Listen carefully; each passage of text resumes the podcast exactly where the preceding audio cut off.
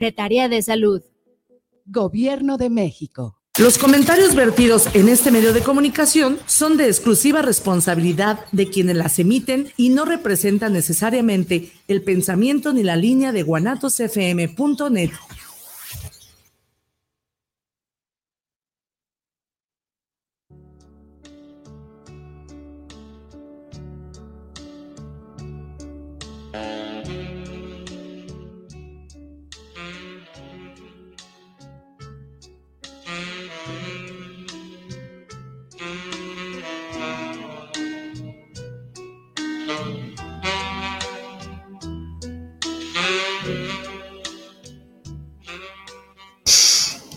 Hola, ¿qué tal? ¿Cómo están? ¿Cómo están, amigos? ¿Qué tal?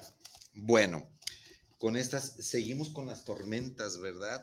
Les seguimos duro. Va, empecemos pues. Eh, ¿Por dónde? Que ya me perdí. Los celos, los celos son una preocupación universal. A lo largo de los siglos han estado presentes.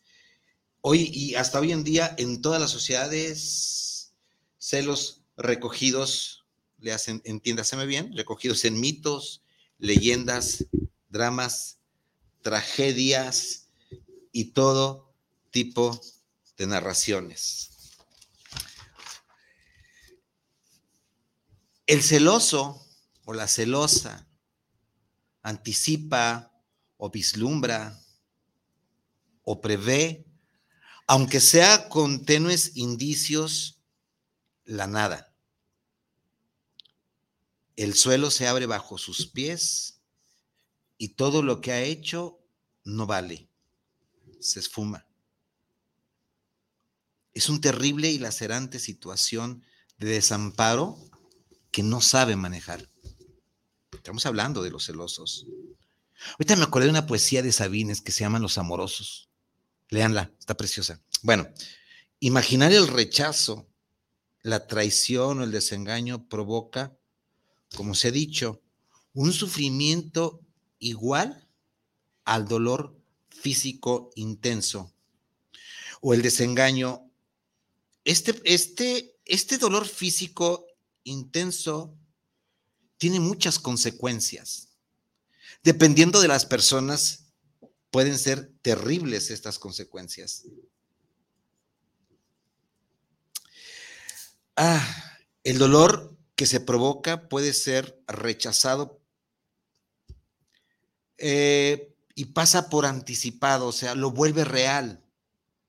Le provoca una inquietud con bastante intensidad. Quien sufre así, es fácil que pierda el control de sí mismo e intente adelantarse y evitarlo a costa de lo que sea. Y sobre todo, evitar ese enorme sensación, miedo, temor, terror a la pérdida y al desamparo. Vicky, psicóloga, que andaba sobre los 30, una vez dijo, mi novio estaba obsesionado con el control del tiempo qué hacía y por qué tardaba de llegar a las citas. Cuando me acompañaba a una fiesta en la que se bailaba, ni a él le gustaba bailar, ni quería que yo bailase. Ponía una cara hasta el suelo cuando yo bailaba, sola o con otros. Me decía qué ropa me tenía y qué no me tenía que poner. No le gustara que llevara prendas de tirantes, que dejara los hombros al descubierto y me prohibía llevar, me prohibía llevar falda si cambiaba de maquillaje me preguntaba por qué lo había hecho. Lo dejé porque limitaba mi vida. Nosotros somos Vicente Muñiz. Viri Vargas. Y esto es El, arte, de vivir, en, pareja. Muchas gracias por estar con nosotros nuevamente, amigos. Eh, te recuerdo que esto llega gracias a la Guzgue de Guanatos, Fermín Riesta 1273, donde te vienes a poner unas, unos más gramitos a la grasita que pudiéramos tener por ahí. Vente, es, delicioso. Eh, estás viéndonos a través de guanatosfm.net, nos puedes estar viendo a través de Facebook Live, El Arte Vivir en Pareja, Te recuerdo también que estos programas están siendo subidos a la plataforma de, podcast Spotify y quedan grabados en eh, el Arte Vivir en Pareja Radio. En el podcast lo buscas el Arte Vivir en Pareja Radio y en YouTube lo buscas como el Arte Vivir en Pareja. Ahí queda todas nuestras andanzas por estos caminos. Viri Vargas, ¿cómo estás? Feliz, feliz de estar aquí nuevamente con este temazo y con este tipazo, definitivamente, familia bonita, qué bueno que usted nos está sintonizando. Aquí estamos. Eh, eh, está abierto nuestro mi número celular, triple tres ciento veintiocho cuarenta y cuatro cuarenta y tres. Déjame tus comentarios como siempre. Haznos saber qué piensas de lo que hemos hablado, qué estás pensando ahorita acerca de todo esto. Venía, venía ahorita de camino para acá pensando que realmente el proyecto del arte vivir en pareja que Viridiana Vargas y yo estamos llevando a cabo con ustedes, gracias a ustedes, tiene una importancia muy, muy trascendental. No es, que, no es que descubramos el hilo negro, solamente queremos, volvemos a decir, queremos hablar de esto que es la relación de pareja. La relación de pareja cuando la tomamos como un referente de vida, cuando la tomamos como algo que nos da derecho de permanencia en la vida. Tiene algo que ver con, con no meto la filosofía porque me van a regañar, pero tiene algo que ver con la ontología del ser, con lo que yo soy. Y entonces, esto se va a hilar mucho, de una vez lo vamos a hilar, que lo que yo soy, Viri, y gente que me escucha, tiene mucho que ver lo que hicieron, lo que me hicieron de niño, lo, cómo me construyeron de niño. de acuerdo. Lo que yo soy ahorita, o me he seguido reconstruyendo porque no me ha gustado, porque me ha ido mal, o sigo por donde me construyeron. ¿Por qué va de todo esto, amigos? Porque tiene mucho que ver cómo nos comportamos adultos con ese primer, ya lo habíamos platicado, con ese primer amor que tuvimos y que debía o que debería de haber sido. Ahora vengo hablando muy correctamente, Viri. A, ver, a ver de qué se trata. Júntate más conmigo. Me voy a juntar más con ella, pues, de lo, de, de lo que debió haber sido el amor más importante que tenemos en nuestra vida, que es el, eh, el amor de mamá. ¿Sí? Entonces, cuando nosotros nos crearon con este apego, hay varios tipos de apego. El apego más sano es el apego seguro según la teoría de John Bowlby. Por ahí búsquenle, quien quiera buscarle. Porque si me piden referencias por referencias no paramos, ¿no? pero, sí te digo referencias. Este, John Bowlby, un psiquiatra infantil en Inglaterra, por ahí como los años 50, 60, empezó a desarrollar una teoría que se llama la teoría del apego mamá nos tiene a nosotros, nos tiene que dar el amor incondicional y tiene que protegernos en todos los sentidos, material, espiritual, de salud, tiene que protegernos en todos los sentidos. Pero cuando nosotros estamos bajo la crianza de mamá, sobre todo los primeros tres años que son muy importantes, muy importantes, cuando nosotros empezamos a explorar el mundo, mamá tendrá que estar con su niño en cuanto empieza a caminar o gatear, dejarlo ser, no sobreprotegerlo, que vaya y explore el mundo y que cuando el niño se cae, lo primero que hace es voltear a ver si está mamá presente. De acuerdo. Y si mamá está presente con este temor a que se haga algo, mi chiquito, mi precioso, ¿qué te pasó? Y anda detrás del niño eh, a los dos, tres años todavía cuidándolo entre algodones, está provocando un apego inseguro o ambivalente. Porque le está diciendo al niño, sí te amo, pero no te dejo explorar el mundo, porque el mundo es peligroso. Sí, no, tú no puedes. Te quito, te, te quito esa validez de tú, tú no puedes, hijo, tengo que estar yo. No eres capaz, no eres suficiente.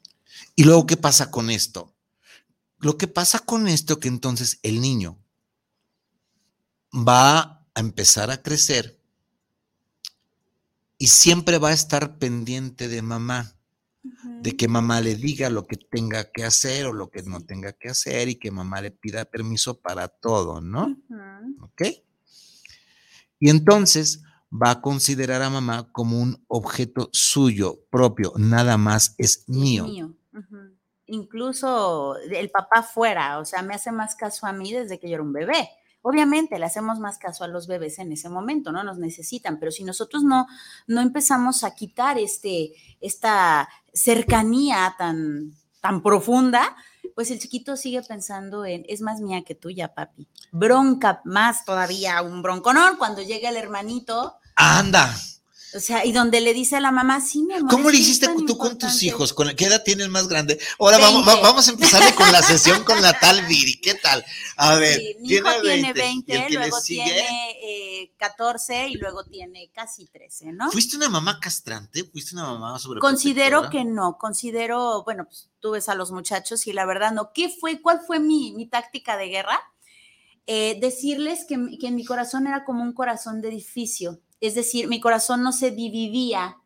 O sea, al principio era Carlitos y el corazón entero para él, ¿no? Y al rato nace su hermano y a la mitad, y luego nace el otro y ya un tercio. No, yo les decía que me nacía otro corazón junto con ellos. Y entonces tenía todo el corazón era completo para Carlitos y luego todo el corazón era completo para Ángel y luego cuando nació Roger también tenía un corazón completo. Entonces traté de no ser ni sobreprotectora, pero tampoco estar distante. Traté de que tuvieran un, un Su apego espacio, seguro. Su Sí. espacio. Sí, pero la diferencia es de que tú eres psicoterapeuta y entonces ya, ya sabes por dónde va. Pero, pero de, de- de cualquier cosa, por, por- por dónde va, ¿por dónde va estos amigos? Porque entonces, cuando yo adulto, con esta, con esta parte de, de cuan- eh, con esta parte, cuando yo soy adulto y empiezo a formar mis relaciones de pareja, traslado este tipo de mi primer amor, Sí. y si mi madre estaba para mí más allá de lo incondicional, entonces la pareja con la que yo me voy a unir, independientemente que sea hombre, quimera o lo que ustedes quieran, voy a verla como mi posesión. Claro. Y al verte como mi posesión, no te me vas a poder mover ni un ápice de donde yo te diga. Vimos la narración pasada que nos contaste, Sí, sí, ¿no? sí, El, Fuertísima. el ce- el celoso, el celoso, ¿qué es lo que está pasando con el celoso, no? Esta parte en donde se imagina, ¿no? Cuando llega la... Están en luna de miel, Vicente. Están en luna de miel y el tipo se le acerca a decirle algo, cualquier cosa, y el otro ya estaba imaginándose, eh, y incluso asegurando que le estaba besando, ¿recuerdas? Sí, O sea, y que eso es lo que pasa con, los, con las personas que, que ya tienen celotipia, ¿no? Sea, se, se crean unas series sabrosas tipo Netflix en donde de veras y se la creen y buscan los, eh, las pruebas para, para decirte que sí fue. Ahora ya, ya habló Viri de celotipia. Hay celos que son, digámosle, normalitos, ¿no? Entre comillas. Entre comillas. Él no, y ahorita hablamos de los celos de los novios. César Gómez, ¿cómo estás? Bien. Va, Antonio Aldrete, ¿cómo estamos? Va. Entonces, sí, Antonio Aldrete, si yo crezco así, necesariamente voy a tener que estar en una relación de inseguridad con mi pareja. Y la inseguridad a perderla, porque es tanta la dependencia tóxica que yo tengo, pero ya no la veo como un ser humano, ya la empiezo a ver como algo que es de mi propiedad. Tengo casos muy difíciles eh, este, de, de que no puedes ni siquiera hablar con fulano o con sutana porque voy a perderte. Y cuando vamos a crear y cuando estamos creando este tipo de dependencia sin la libertad, estamos firmando un cheque en blanco para que nos lo cobren después emocionalmente, ¿sí? Entonces, y luego existen los celos que se llaman neuróticos, que, que escalan un poquito más, ¿no? El celo neurótico es, eh, crece el temor a perderte, crece el temor a que me rechaces, crece el temor a que te me roben. Me estaba acordando de un caso, ¿no? Que dice, me la robaron, me la quitaron, espérame, ¿no es tu propiedad? Sí, le digo, ese auto que está allá afuera es mío. Y si me lo roban o si se me inunda casi como dos meses, pues lo pierdo y ya tampoco me voy a clavar la daga. Dice, sí, dice, pero se, se robó lo que era mío. Y cuando se roba lo que es mío, en este caso, me robó mi dignidad. Puta, ¿es en serio lo que me estás diciendo? Muy profundo. Hablamos ya de lo que tú dijiste, celopatía, ¿sí? Sí, sí, ya es otro Ya es otro rollo. Sí. Por ejemplo, resulta que ahora, en alguno de los casos, el hombre era eh, muy libre de soltero, pero se compromete, se casa, y ahora resulta que no la abandona. Es más, no deja la casa, trabaja lo mínimo indispensable. Digo, ¿por qué? Por cuidarla. ¿Qué cuidas? Que no me la roben. Porque es la razón de mi vivir. Iba a decir una grosería, ¿no? Te la adiviné. Te la agarré hacia el aire. ¡Ta madre, ¿no? Iba a decir, imagínate, imagínate nada más. Y cuando ella o él comete infidelidad, sus noches se vuelven infierno. Terrible. No estoy diciendo, ya hablamos de infidelidad, no estoy diciendo que la infidelidad sea una cosa, no, es, es, es el peor tsunami que le puede pasar a un ser humano. Ah, no todos, ¿eh? Pero veámoslo dentro de la norma, ¿no?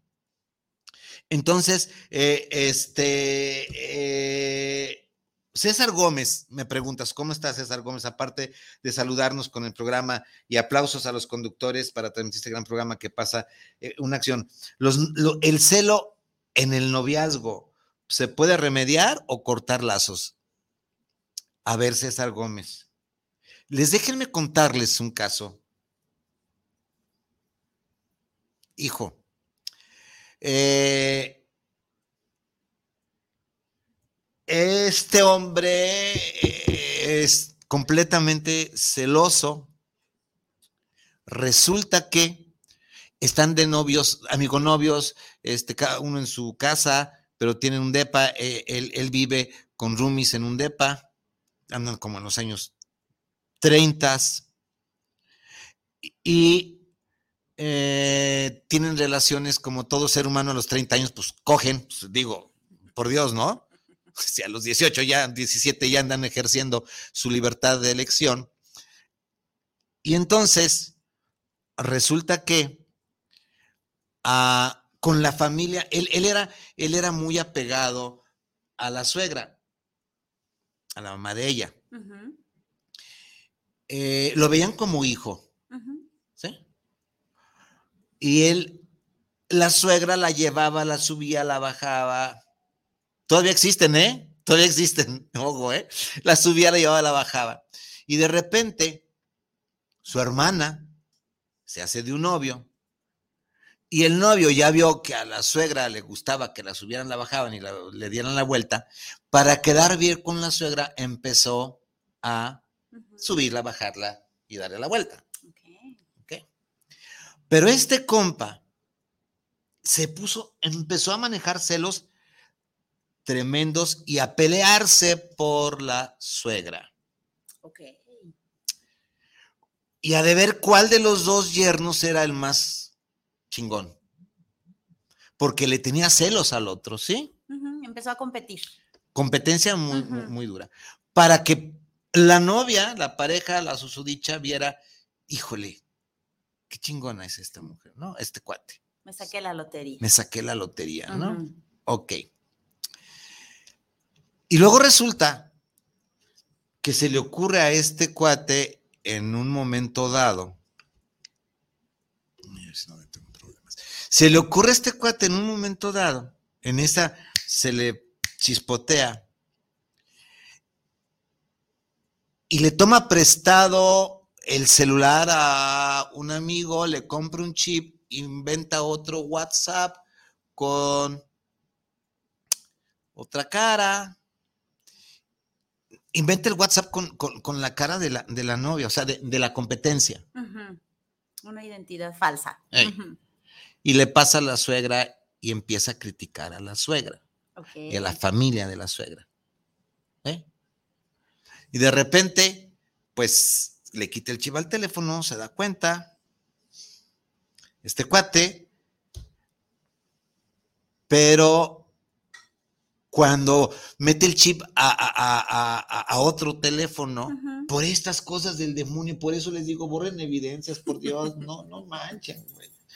Entonces, platicando este compa con unos amigos, empieza a hablar pestes, pestes de la familia, de la, de la, de la- del novio que entró, al que le quitan el lugar, pestes espantosas. ¿Y qué creen? Del otro lado, por alguna causa de GPS y todas esas cosas, los estaban escuchando.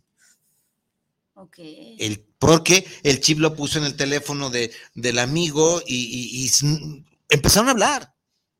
Y son de esos chips que, que el GPS lo pones en el carro y, y saben que de repente tú te puedes dar por tu teléfono si te lo roban, en dónde va. Ujú. No me pregunten, amigos, yo me dedico a otras cosas. ¿Sí? No pregunten, mejor yo les pregunto a ustedes.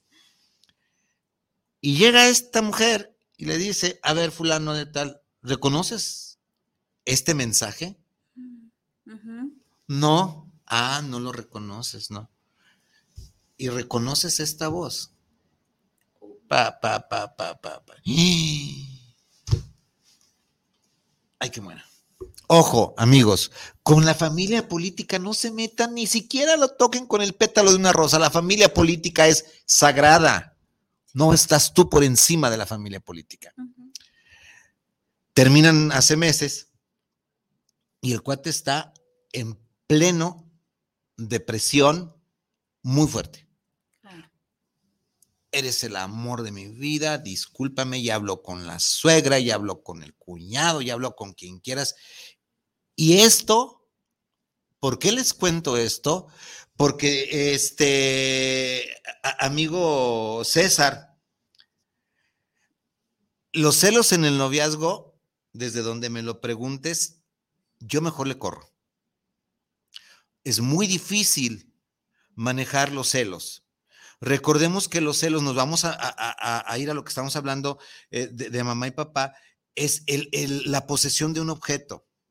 Y nosotros los seres humanos no somos objetos, aunque a veces somos objetos sexuales muy ricos. Pero esa es otra historia. Esa es otra historia. Goya. Esa es tu historia que me recuerda a mis años mozos, ¿sí?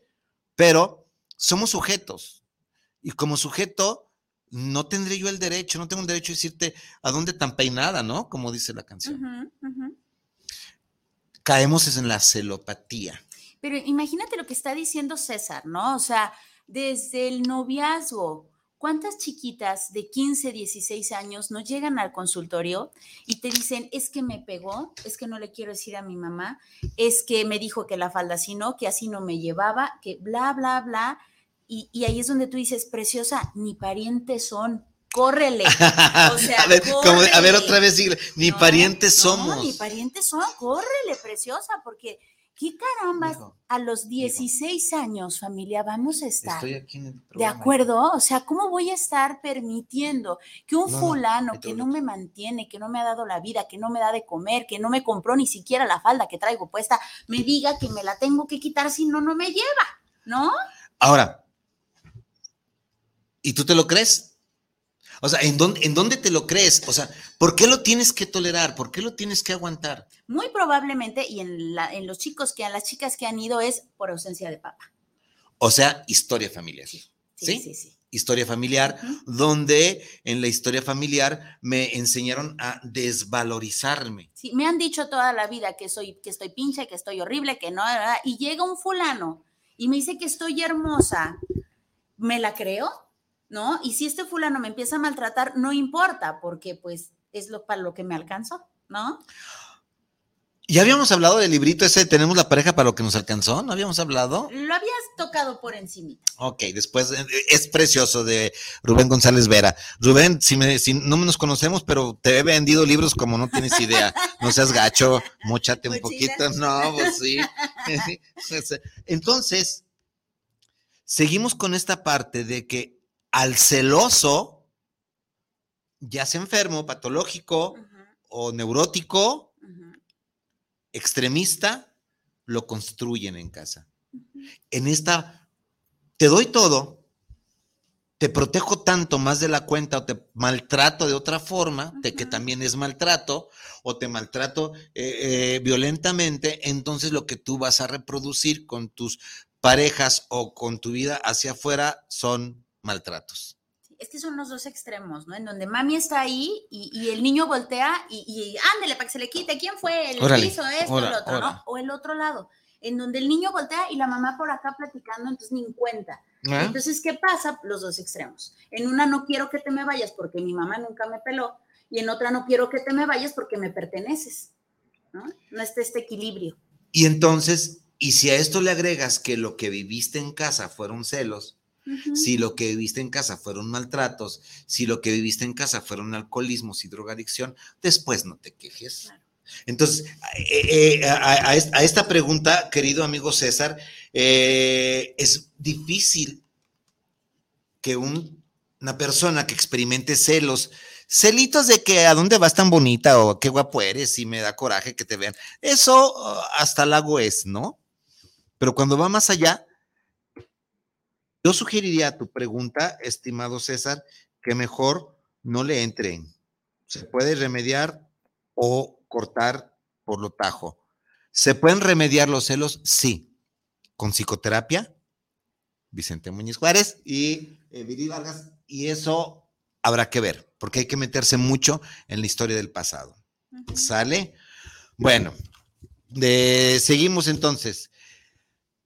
La tendencia, a estamos viendo la tendencia a celar tiene su de desvalorización. Yo me devalúo con los celos. Por ahí no hay una, no hay una, no se ponen de acuerdo algunos autores. Estaba revisando a, a- a- a una autora, eh, María Martínez Selva, eh, y a otros autores, y a veces no nos ponemos de acuerdo cuando escribimos, hablamos de, de- de esto. Algunos dicen que no es signo de una autoestima baja. La mayoría habla de una que el celo es el termómetro de la autoestima. O sea, yo, mi autoestima está tan baja como directamente proporcional a lo celoso que soy. Soy tan celoso que quiere decir que estoy muy jodido y que me autoconceptúo de una manera muy pobre, pudiendo ser el Adonis del cuento que nos contó Viri la semana pasada, o un Willie Smith. Ya. Para- eh, esto es para, para, o, o una Ludovica Paleta. Digo, también tengo los míos, ¿no? Ok. Una persona que se quiera y se sienta segura contigo misma, no tiene motivo para pensar que su pareja la engaña. Ojo, aún seas la persona más segura de ti misma, aún seas el Willie Smith, la fantasía de mi amiga Viridiana, o la Ludovica Paleta, nadie te puede eximir de que te pongan el cuerno Así es. Tampoco tienes que andar con. Imagínense, eh, imagínense que en este pleno siglo XXI anduvieran las mujeres con cinturón de castidad. Y de todos modos hay mañas. sí. tantos pinches herreros que hay por ahí, ¿no? Digo, de todos modos hay mañas. O sea, las- la- el- todo el tiempo las soluciones que intentamos para celar o no celar son reforzadas, agrandan el cuadro, ¿sí? Entonces, eh, son apres y como decía Viri hace rato, le buscas y le buscas y le buscas hasta encontrar cosas que vas a interpretar como si fueran celos. Sí, claro. El próximo programa les prometo que veremos ya desde un punto de vista un poquito más científico, desde donde eh, el círculo, o no sé si hoy lo alcancemos, el ciclo vital de los celos, por dónde va, ¿sí? Ahora, eh, esto, esto es importante de que eh, hablar de los celos propios o ajenos requiere valor y honestidad. Celos ser decepcionado. Y ese presentimiento de la persona a quien tanto hemos amado podría amar a cualquier otro. O sea, aparte de que, de que quiero ser dueño de tus genitales externos, porque de los internos no puedes ser dueño de tus ovarios o de tus vesículas seminales. Aparte, quiero ser dueño de todo tu amor. Los celos son una pasión cruel, insignificante, y algunas personas dicen que no es el síntoma de una baja autoestima. Pero bueno, les pregunto a aquellos que han experimentado esta pasión, saben muy bien que no es algo tan ínfimo, ni ridículo, ni delirante.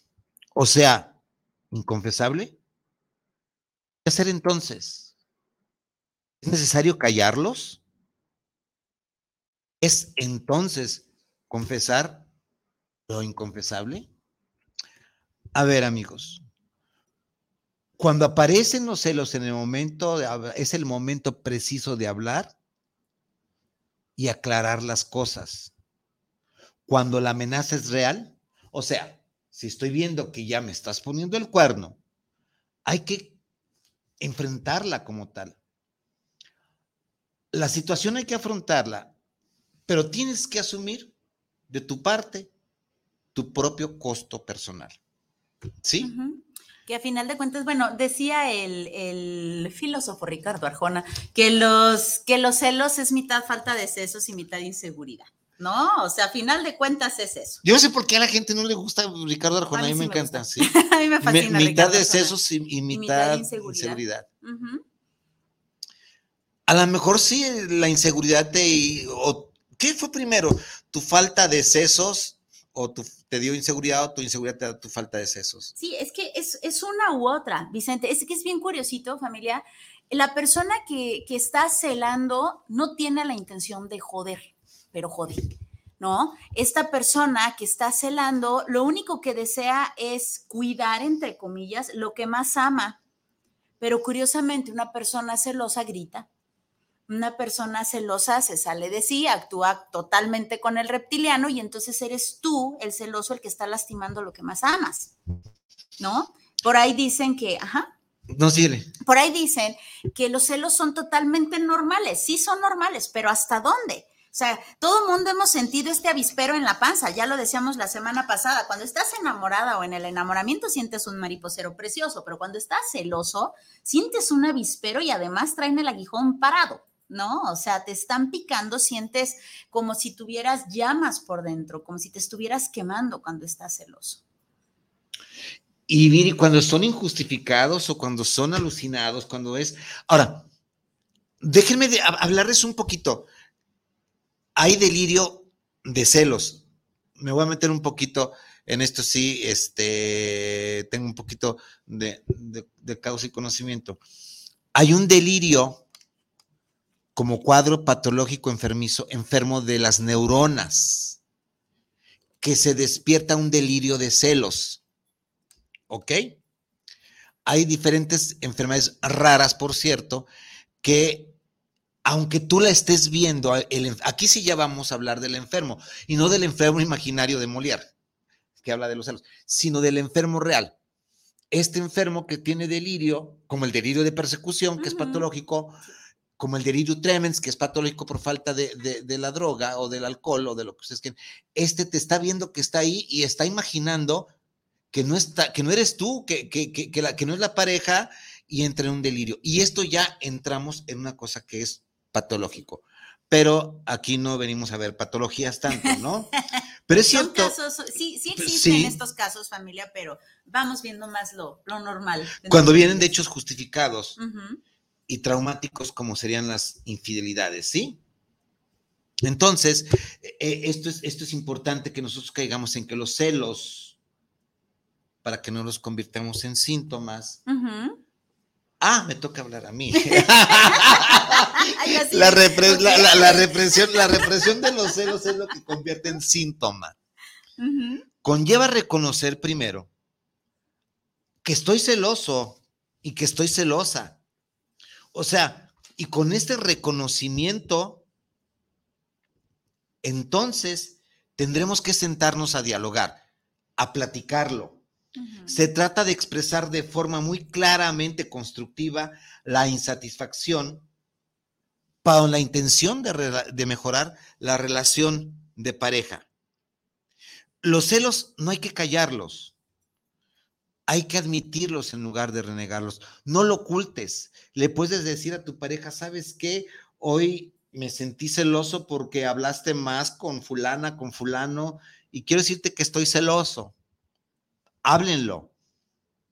Pero de eso a que te vayas a los golpes, yo creo que cuando se van a los golpes ya no tienes ni siquiera necesidad de hablarlo. Sí, huye, Simba. Vámonos, huye, Simba. Sí, Sí, no, y ¿sabes qué pasa? Esto que estás comentando es, es padrísimo, familia, porque es importante que te identifiques. Ahí es donde viene el ¿qué tienes? Nada. No, en serio, te siento extraño, ¿qué tienes? nada. Pero ese nada es tan, tan frío como un iceberg, es tan frío que tú dices, claro que tienes algo, ¿qué, qué me cuesta a mí celoso decir, sabes qué? Estoy muy celosa porque hiciste tal, tal, tal, tal, tal, y la verdad es que a mí me pareció tal, tal, tal.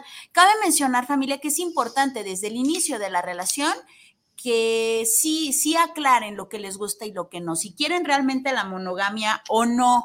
¿No? Porque de ahí empieza. Y también es, ahora sí que es de sabios cambiar de opinión, nosotros no somos salchichas terminadas, es decir, estamos evolucionando todo el tiempo, todo el tiempo estamos cambiando. Entonces, a lo mejor al principio sí me interesaba la monogamia y a lo mejor ahorita ya no. Entonces también es importante que yo lo platique con mi pareja y que le diga, ¿sabes qué? Antes de que otra cosa suceda, como que ya no estoy tan de acuerdo, como que ya no me gusta tanto, te invito a, ahora sí que te invito a pecar, podemos hacer muchas cosas, pero ya lo hablamos, ¿no? Ya lo hablamos. Entonces, desde antes de que empiecen estas cosas, tú ya puedes tener un acuerdo. Y si este acuerdo no se está cumpliendo, podríamos ver que por ahí pueden ir los celos. Pero si ni siquiera lo hablaste, no llegaste a un acuerdo, tú supones nada más que él te va a ser fiel porque así está escrito en los siglos de los siglos y demás. No, no siempre es así. Entonces, eh, los celosos deben de ser honestos. Los celosos tienen que decirlo incluso antes de sentir el celo, tienen que quedar en este acuerdo. Y si ya lo estoy sintiendo, a ver, oye, ¿qué tan cierto es esto? ¿Realmente te atrae la persona fulana? O sea, ¿qué pasa con esta situación? Yo me siento como que hacen clic, como que me lo estoy imaginando, o si es en serio. Ahora, si me atrae, hablemoslo. ¿Y hasta dónde quieres llegar este nivel de atracción? Sí, claro. Pero para llegar a este nivel de comunicación, estimada Viri, ay, le, tiene, le, le tienen que haber crecido mucho como personas y como parejas, ¿no? Imagínate el nivel de comunicación que tienen, porque eh, ha- hay que tener la, la valentía y la sinceridad, ¿sí? Sí, hay, hay que permitirnos atravesar el sufrimiento sin camuflaje. Eh, se requiere esta valentía que comentas, la sinceridad, la humildad, y no pretender ser tan indiferentes eh, que el amor del otro no, no nos cuente para nada, ¿no? Eh, tan impasible que su pérdida no nos afecte en absoluto, tan invulnerable que su abandono nos deje fríos. Son una oportunidad para los amantes que muy a menudo tienen que lidiar con ellos. A ver, la primera etapa es superar los celos, Viri, y consiste en encontrarlos, consiste en reconocerlos de nuevo, más que negarlos. Sí sufro, sí siento odio, sí siento coraje, sí siento lo que estoy sintiendo por esto, por lo que estamos pasando, ¿ok? Lo primero sería como identificarlos, ¿no? Sí, primero soy honesto conmigo y digo, a ver, estoy celoso y lo siento aquí en la panza o lo siento aquí en la garganta, eh, se siente horrible y además quiero expresarlo. Y entonces voy y lo expreso, pero primero lo identifico, platico como, hago un, como un breve soliloquio de mí conmigo y ya luego voy y te lo expreso. ¿Y qué pasaría si al que se lo expresas es un violento? ¿Te lo expresarías? Te da miedo. Ah, Sí, corres. Corres, Sí, te los callas. sí, claro. O nomás te agachas, te agachas y te vas de lado como la canción. Y este agacharse o irse de lado es la otra forma de resolver esta parte de los celos, que es esperar pasivamente a que mejore la relación y no se intente cambiar nada. Pero esto, esperar a que, a que la relación pasivamente se mejore y no intentar cambiar nada, es como esconder la cabeza como las avestruces debajo de la arena. Que quiero que quede claro, yo nunca he visto una avestruz esconder la cabeza, también es un mito, yo nunca las he visto, solamente en el correcamino, ¿sí?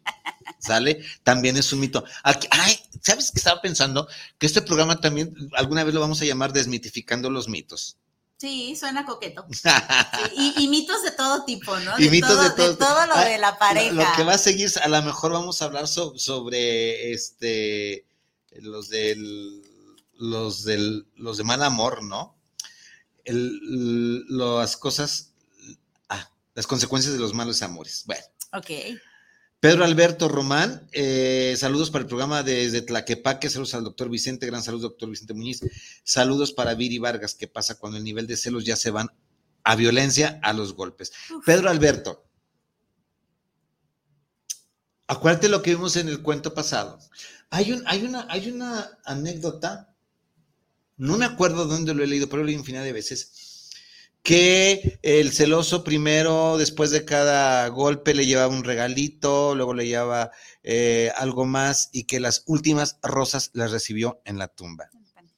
No me acuerdo por dónde lo leí, pero es, es muy, muy, muy común este, eh, no sé, esa referencia. Pedro Alberto, la violencia a los golpes ni golpes. La violencia no es amor. A ver. La violencia se aprendió en casa. La violencia se generó en casa.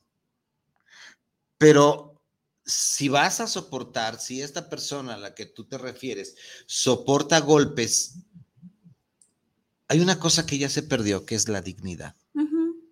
¿Qué diantres tengo? ¿Qué necesidad tengo de soportar y de creerle a este pendejo o a esta pendeja? Perdón, ya me estoy apasionando, ya me hacía falta en el programa, de que me golpeé. O sea, solamente así entiendo que me... Porque ojo, ¿eh? Hay, hay, hay, hay personas que, que pueden, el, el famoso síndrome de Estocolmo a nivel emocional en la pareja eh, se los platico, ¿no? El, síndrome de Estocolmo, eh, por más que me maltrate, yo sigo amando al mi maltratador. El síndrome de, Estocolmo, el, el, secuestrado termina por defender a su secuestrador, ¿sí? Pero Pedro Alberto, desde Tlaquepaque, compa, vámonos. Agarro mis calzones o lo que me quede de mis calzones y me voy. Y si depende económicamente, hay centros de protección a la mujer, hay centros de protección a la infancia. Ahorita porque déjame decirte una cosa, si la persona que ejerce la violencia vía los celos, significa que ya su cerebro emocional se, se desprendió, se desconectó de su cerebro racional. Y ya no va a haber poder humano, poder humano, que le diga en ese momento, estás haciendo mal. Para él, se descontroló.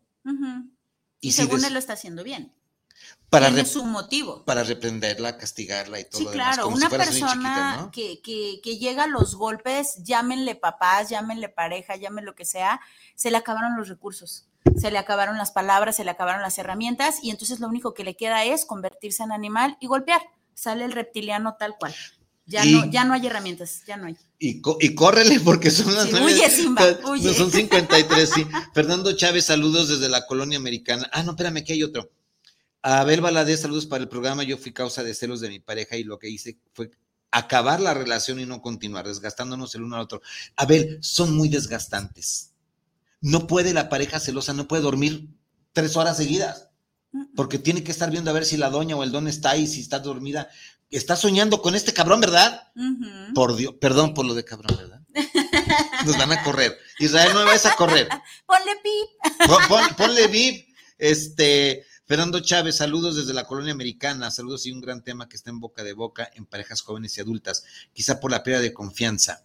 Sí, eh, eh, sí, los jóvenes de hoy los estamos enseñando. Como son jóvenes que son fluidos, o sea, son jóvenes de, de rapidito el placer, no lo cultivan, hay mucha desconfianza. Eh, eh, es- estas juventudes de ahora nacen muy libres, pero hasta cierto grado de, de- de desconfianza, Fernando. Gracias por estarnos escuchando. Jul- Eh, ¿Sabes algo? Eh, Fernando se llama, ¿verdad? sí. Fernando, ¿sabes algo? Eh, la confianza, sobre todo, la confianza en ti mismo, en ti, porque desgraciadamente si tú pones la confianza en el otro, el otro es solamente un ser humano y te puede fallar.